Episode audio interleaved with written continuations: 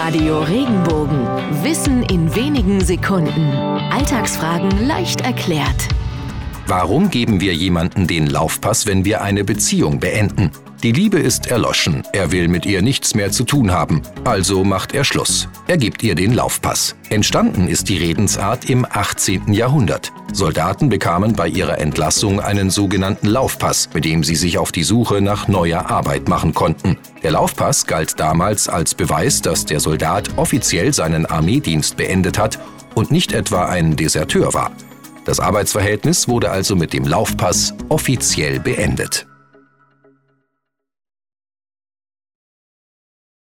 Wenn dir der Podcast gefallen hat, bewerte ihn bitte auf iTunes und schreib vielleicht einen Kommentar. Das hilft uns sichtbarer zu sein und den Podcast bekannter zu machen. Dankeschön.